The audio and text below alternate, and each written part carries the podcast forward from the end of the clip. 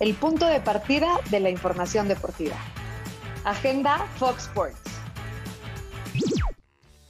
Hola, qué gusto acompañarte en tu ruta diaria. Te saluda Luis Mario y Rubén este miércoles frío 17 de noviembre con la finalización de la fecha FIFA. Le damos la cordial bienvenida a la semana previa de la reclasificación porque sí, ya hay horarios, días y fechas de la Liga MX. Luis Mario, ¿cómo estás? Muy bien, Rubén, y hablando de los involucrados, Rayados, Santos y León, tienen conferencias de prensa de cara a sus respectivos partidos de este fin de semana.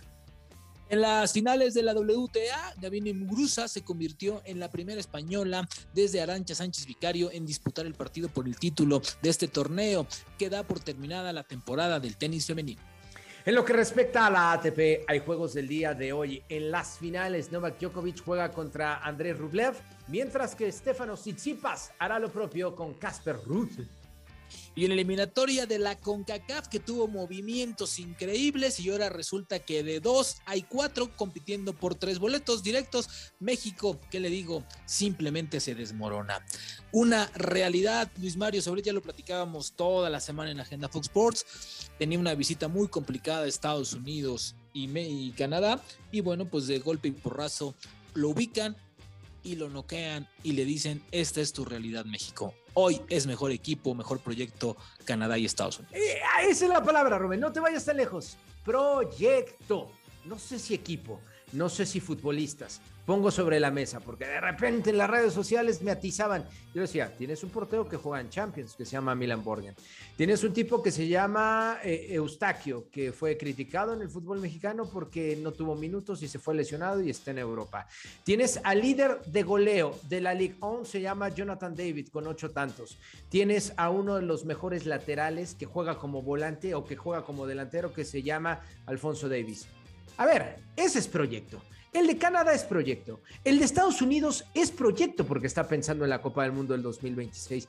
Y México está pensando en ver dónde sacan los dólares mañana sin pensar en el pasado mañana, que es la Copa del Mundo del 2022 y la Copa del Mundo del 2026. No hay proyecto. Si hubiera proyecto, no habría tantos extranjeros. Si hubiera proyecto en el fútbol mexicano, habría ascenso y descenso. Si hubiera proyecto en el balompié azteca, no estaríamos jugando eh, torneos chicharroneros, copas chicharroneras en Estados Unidos, estaría buscando competir en el Cono Sur, en la Copa Libertadores, en la Copa América o en algún torneo de la Copa Sudamericana. Pero no, aquí lo que importa es la marmaja, el dinero. No hay proyecto en México.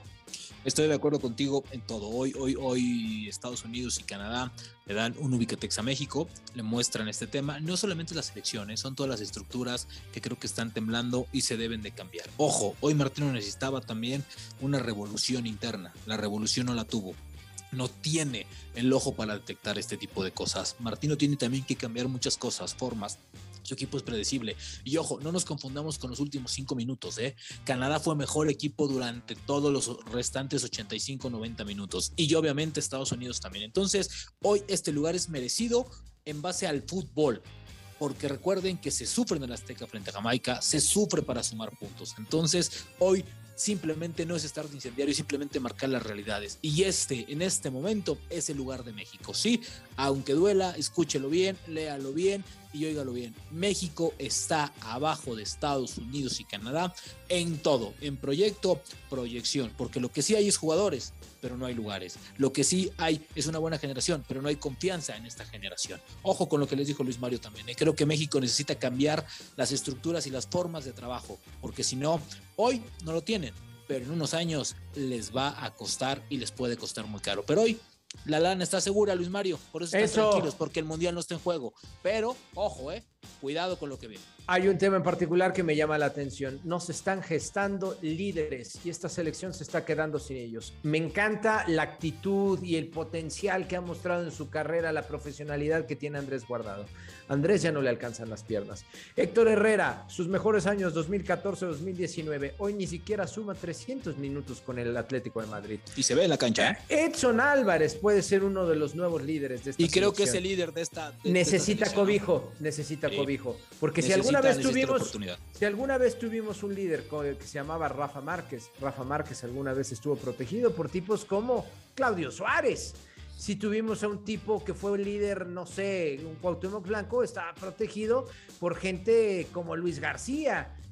E, esta selección está carente de líderes, de líderes jóvenes, porque líderes veteranos tiene, pero ya no les alcanzan las piernas. Sí, no, no, ya van, esos ya van de salida. Y ojo, eh, porque el liderazgo no se ve echando chingadazos como lo hicieron al final, ya sean por provocación o, porque se defendieron. Me, creo que eso no tampoco es el liderazgo. Entonces me imagino que la selección tiene mucho, mucho que pensar, mucho que recapitular, tiene que hacer un corte de caja, separa las eliminatorias, hasta enero regresan y tienen que pensar muchísimo en lo que viene. Ojo, Qatar no está en riesgo, pero la pregunta es, ¿a qué diablos se va a ir a Qatar jugando así? Si no le puedes ganar a Canadá, no le puedes ganar a Estados Unidos.